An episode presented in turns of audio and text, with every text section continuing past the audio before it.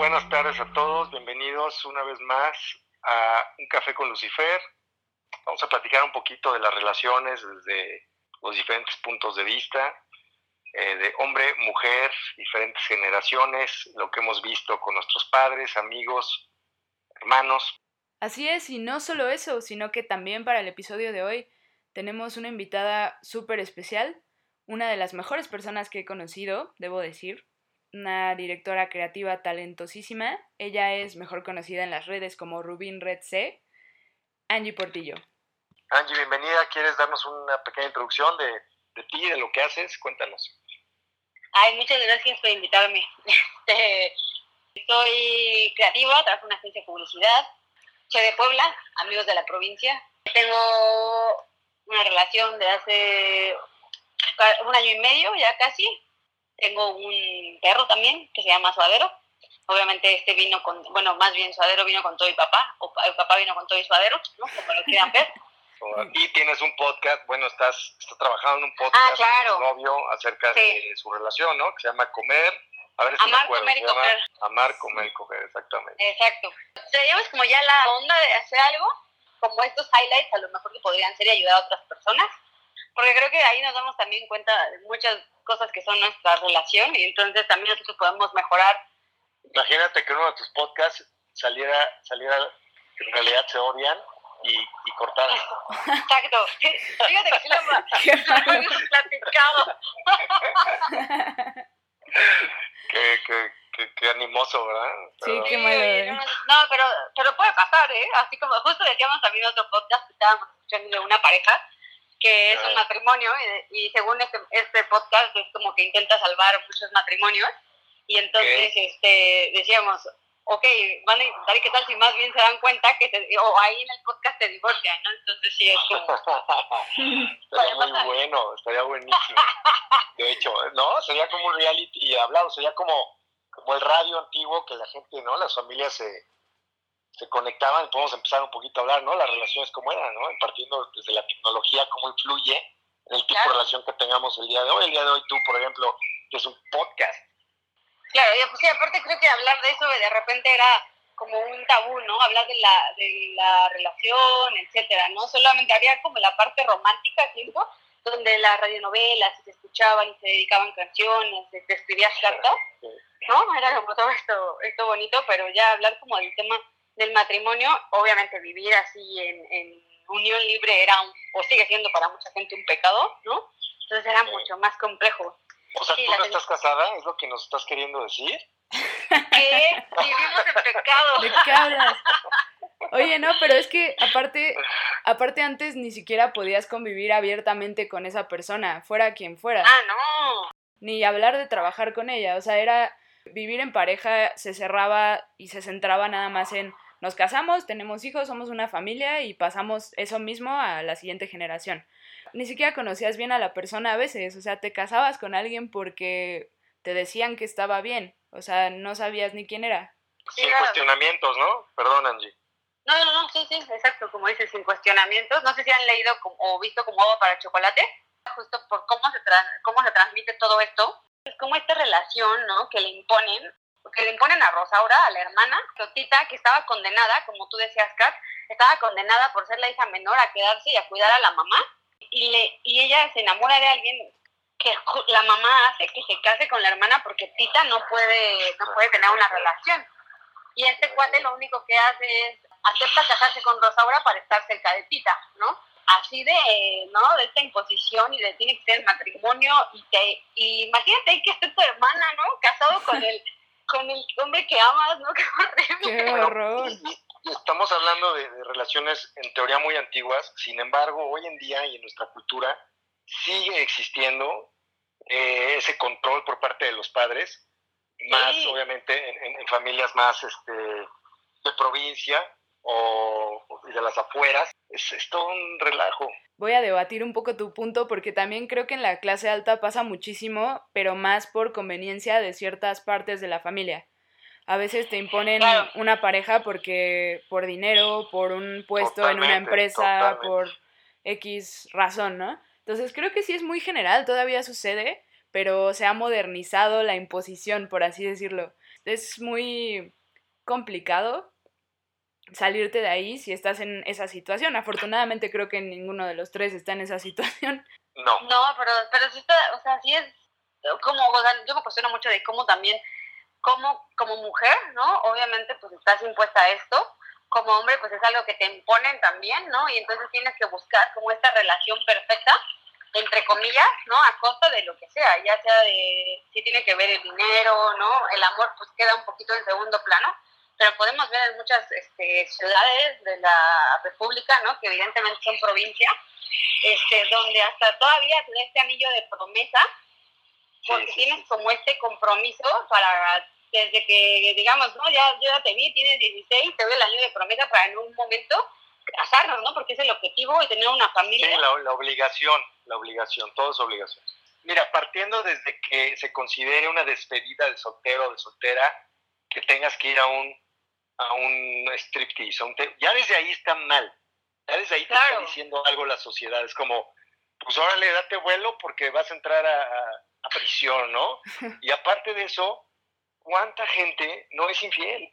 Es increíble. Y, y, ahora es más fácil que nunca por el tema de todas las aplicaciones, ¿no? Es muy triste y, es derivado de lo que tú mencionas ahorita, Angie, es muy real. El tema de el amor ya pasa a segundo, a tercer plano, simplemente ni existe. Pero si tú estás decidiendo tener una pareja, ¿no? Un cómplice de vida, alguien con quien crecer eh, en, todos los aspectos, de, en todos los niveles de tu ser, pues yo creo que lo principal es el amor. Es que hay que entender también que mucha gente cree que el amor va ligado al matrimonio y nosotros sabemos que es, es solo, eso es legal. Es un trámite y es un papel, o sea, yo sé que le estoy quitando todo lo romántico a las bodas, perdónenme, pero es la verdad, eso es un, es un trámite que nada más te va a traer problemas a la larga y está diciendo de una forma u otra que le perteneces a alguien, ¿no? Eso se hizo yo creo que un poco para la parte de protección. Está la parte que tú estás mencionando, que definitiva. Está la parte de demostrar, cumplir con el requisito, de decir, ah, miren todos, ¿no? Miren todos, estoy aquí haciendo lo correcto y sí voy a pertenecer a esta persona. Y a mí, a pesar de que en la parte más importante no vamos a pertenecer uno al otro. Pero creo que también existe la parte de llamarlo como tú quieras, unión espiritual, romántica, matrimonio, que tú puedes hacer sentado en tu balcón con tu pareja, dedicarse y comprometerse, eh, pues un amor real y, sincero, honesto. A mí, por ejemplo, sí me encantaría llegar y decir, ella es mi esposa. Eso sería bonito, ¿no? Desde mi punto de vista, para mí en lo, en, lo particular. No sé ustedes cómo ven esa parte. Eh, desde que estoy chica, nada, no, como para que tengan un poco de contexto de mis papás, mi mamá se casó, se divorció, vivió en el extranjero, regresó por X o Y, se tuvo que quedar, se quedó en México, bueno, conoce a mi papá, mi papá este, estaba casado, ¿no? Mi papá tenía tres hijos, y, este, y sí, nosotros éramos la segunda familia. La, la otra es la, la, esposa, ¿no? También en su momento pues, se entera, sabe que yo existo, y mi papá le dice, pues me quiero quedar con con Gloria, que es mi mamá. Esta señora no acepta, evidentemente, por temas económicos. Y pues nada, así vivimos hasta la fecha, ¿no? Mi papá viviendo como en dos relaciones, pero pues este, sí, yo estaba acostumbrada como a vivir con una ideología de, mi mamá siempre nos decía, no se casen, si no quieren tener hijos, no los tengan, ¿no? Nunca nos impuso como algo realmente así. Yo desde chiquita siempre dije, nunca, no quiero tener hijos, y siempre enfocada como en mí, ¿no? Yo nunca tuve como esta esa imposición del matrimonio, afortunadamente, de algo como que fuera normal y establecido.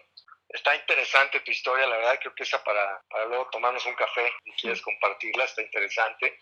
Seguramente es algo inusual. No sé, yo siento que, o sea, más bien que... que se sepa, ¿verdad? Que se sepa. Ajá, porque yo siento que más bien si hay mucha gente y de nuestras generaciones a lo mejor, bueno, no sé, JP, tú cuántos años tengas, pero siento que de... Yo tengo 41. Ah, a lo mejor sí, entonces de esta misma generación siento que hay, es más común que nuestros papás o tíos, lo que sea, como que pertenezcan a esta de tener a lo mejor doble familia. Obviamente hay unos que lo aceptan, unos que los niegan.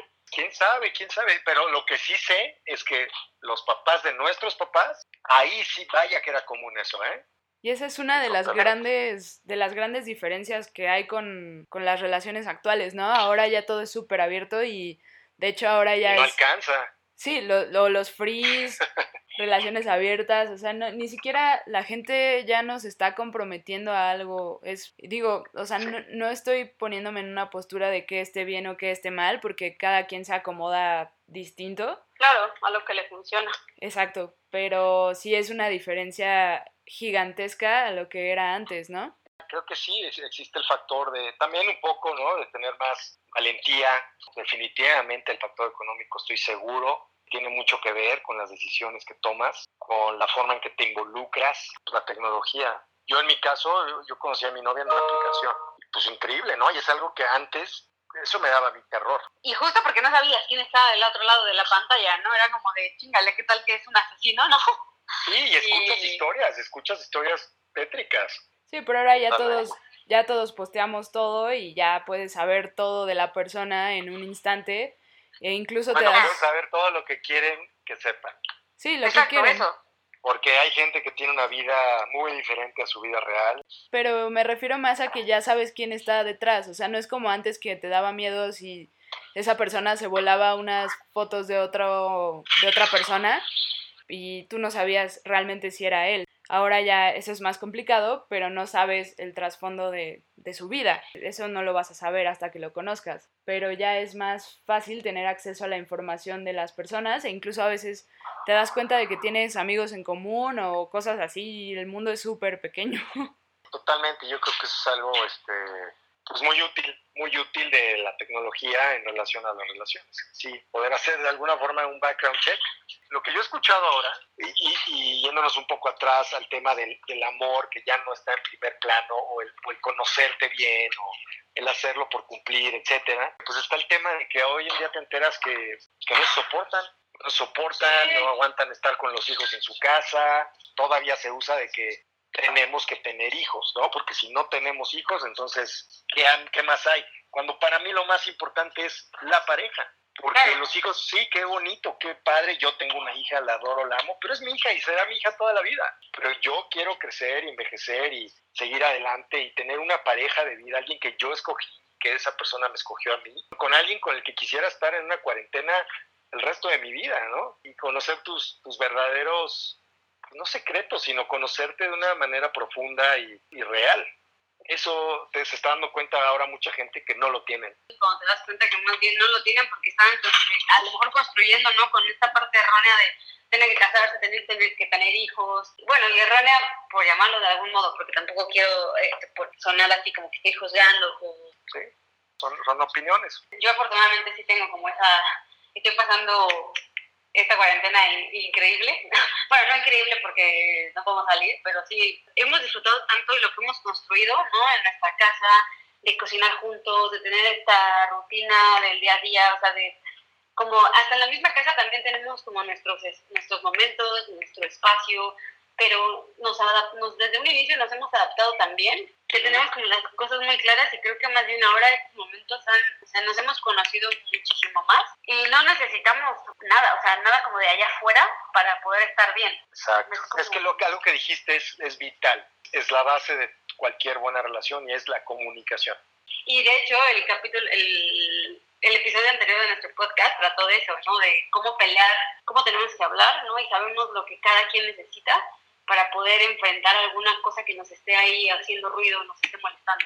Para mí es una de las claves para que funcione una relación, porque me he dado cuenta de que muchas personas en vez de enfrentar, evitan esas discusiones, evitan los problemas y tratan de pretender que no existen.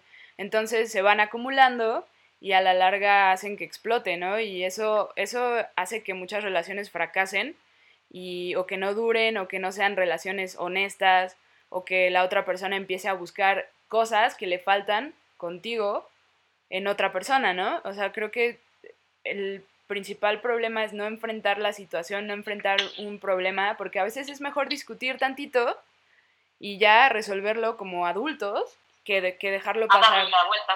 Exacto. O sea, solamente vale la pena pelear si ganas. Y es el tipo de pelea en la que no necesitas ganar tú como individuo. Y si ese es tu fin, significa que algo muy mal en esa relación. Si es que los dos ganen derivado de esa pelea. o sea, es que, por ejemplo, en esa parte estás renunciando a un egoísmo que todos tenemos, ¿no? ¿Hasta qué punto o cómo te puedes dar cuenta de que es sano renunciar a eso, renunciar a una parte de ti? O sea, ¿cuál sería para ustedes ese límite? Estoy renunciando a hasta cierto punto sano para tener un equilibrio, un win-win. Yo no renunciaría a mí en, en, ningún porcentaje. Yo puedo crear compromisos, definitivamente, y para mí eso sería el win-win. No tanto como renunciar a ti, pero como que ceder en cosas, ¿me explico? Sí, sí, yo lo llamaría crear compromisos, crear compromisos siempre y cuando no toque tu esencia como, como persona. Claro, porque eso que dice JP, eso de no tocar tu esencia como individuo, es lo que por, tú, tú por eso te enamoraste de esa persona, por su esencia como individuo y por lo que es, ¿no? Entonces quererla tratar de cambiar o, o que tú mismo modifiques cosas así de, no, pues la tengo que cambiar porque si no ya estoy, o sea, no es renunciar a ti, ¿no? Al contrario. ¿Por qué nos planteas esa pregunta? ¿Tú cómo lo ves? No, yo estoy de acuerdo con ustedes, solo creo que en ciertos puntos cedes a cosas que a lo mejor tú, o no sé, tú no estás acostumbrado a hacer o no son parte de tu rutina o te adaptas a la rutina de otra persona, equilibrar eso, ¿no? O sea, no, yo nunca he sentido que haya renunciado a una parte de mí al estar en una relación, pero sí creo que, que si quieres que sea equilibrado, pues a lo mejor buscas que también esa persona se sienta a gusto, ¿no? Y no solo piensas en ti. Sí, no se vale decir así soy yo y si te gusta. Sea, ya si entras con ese este, approach, Sí, no. Ya, empezaste mal, ¿no? Ya, ya, ya estás empezando con una, una iniciativa egoísta. Es todo un proceso, ¿no? Es todo un proceso constante. Si te animas a invitar a alguien a tu vida, va a estar al lado de ti durante ese proceso y lo más probable es que esa persona esté pasando por lo mismo, sea una persona que también crea en ese desarrollo, que te está invitando a ti. Entonces tienes que ser considerado de eso. Sí, saber que todas las relaciones van a ser diferentes. Sí es muy cierto que buscas a lo mejor patrones, pero aún así... Afinidad. Exacto, pero todas las relaciones son distintas. Una vez alguien me lo dijo así, empezar una relación es como abrir un libro. O sea, siempre la historia va a ser diferente. Entonces tienes que ir con esa apertura mental. No sabes qué te vas a encontrar, pero sí sabes que por alguna razón escogiste a esa persona y esa persona te escogió a ti y vas a intentar construirlo de la mejor manera. Creo que también hay una frase como de eh, autor del Principito que dice como al primer amor se le quiere mucho, pero a los, a los otros se les quiere bien. Ya sabes a dónde vas, ya sabes a dónde quieres llegar con esta relación, ¿no? Ya pasaste por un proceso de aprendizaje, evidentemente, y entonces a la, a la persona con la que estás ya la quieres bien en todo lo que, lo que implica conocer a la persona, aceptarla, eh, es una relación de pareja. Ya que estamos todos diciendo frases célebres, yo, yo aportaría la de uno está con la pareja para la que le alcanza. Si tú estás bien, estás centrado, es el tipo de pareja que, que va a llegar a tu vida porque es, es, es, lo que tú vas a emanar y obviamente lo que van a percibir. Me parece que más sepas y respetes a la otra persona también lo que vas a traer, ¿no? O sea, eres justamente atraes lo que, lo que eres.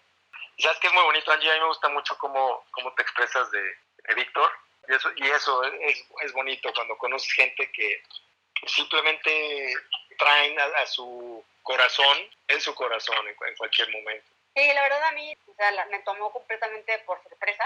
O sea, llevaba cinco años soltera, ¿no? Completamente. De no voy a trabajar en mí, en mí, en mí, en mí, voy a enfocarme en mi carrera, voy a enfocarme en lo que quiero hacer, en viajar, en subir, me fui a vivir a Monterrey un año, regresé. Cuando regresé y que entré a la agencia y lo conocí, fue tan, un ser tan lleno de luz, tan lleno de tanto amor y cuando nos abrazamos van a decir que es como de, película, eh, pero yo así lo siento y así lo, siempre lo cuento, como este, este, eh, cambiamos esta energía tan bonita que los dos teníamos apenas 15 días de conocernos y no sabíamos por qué nos recibíamos así, ¿no? Evidentemente también el, factor suadero, que lo quiero meter aquí porque me parece que ver el reflejo de, de más bien ver cómo Víctor tiene entrenado a Suadero, ¿no? Que también es un, un ser vivo que respeta, es un ser vivo que, sí, todo el amor y todo, cómo lo educó, también creo que te das cuenta mucho de los valores de esa persona y de cómo, cómo eso lo transmite hacia el universo, ¿no? Hacia todo lo que lo rodea.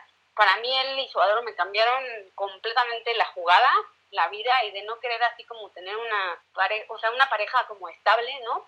o sea, pero decía yo, pues estoy bien conmigo, me gusta estar conmigo, me gusta mi soledad, jamás me imaginé de repente vivir con un perro, ¿no? Nunca. Y de repente que un ser vivo así también te cambia la vida, ¿no? Y que sea como todo el paquete y que construyas lo que les dije al principio, ¿no? Como esta manada, lo que siempre había imaginado, lo tengo enfrente de mí. Qué bonito. Qué Ay. Yo estoy empezando una relación, me puedo identificar contigo, es alguien que antes de conocerla, yo creo que ya estaba yo enamorado de ella y, me inspiran tus comentarios y, y definitivamente me puedo identificar.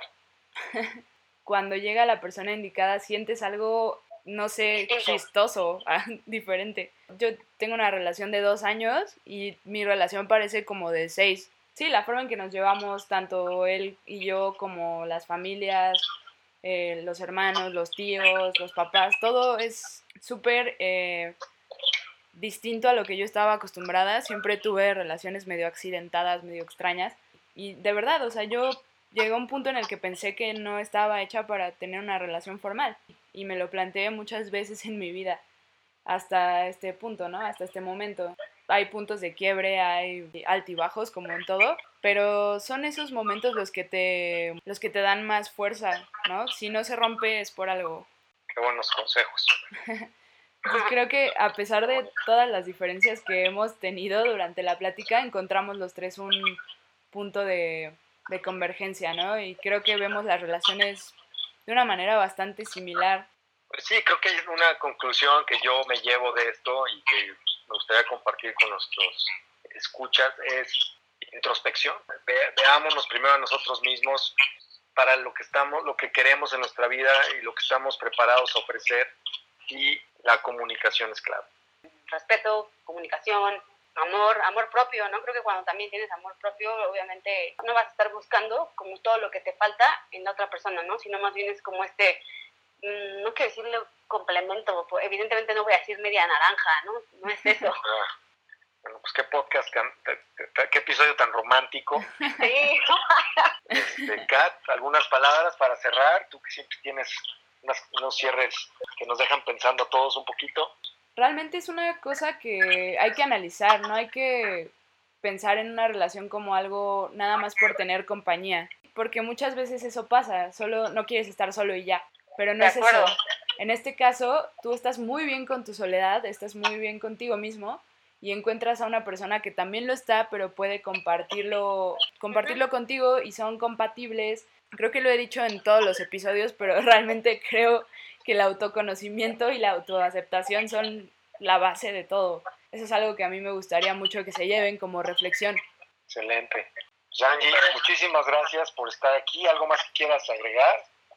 No, gracias a ustedes. Este, ámense mucho, amen mucho a ustedes, a su pareja, a todo lo que les rodee. Este, escuchen también ese podcast, Amar, Comer y Coger. En Spotify, Mantengan su sana distancia. Coman tamales veggies. Coman tamales veggies. y como siempre les digo, tómense su café, no le teman a Lucifer y nos escuchamos la próxima semana.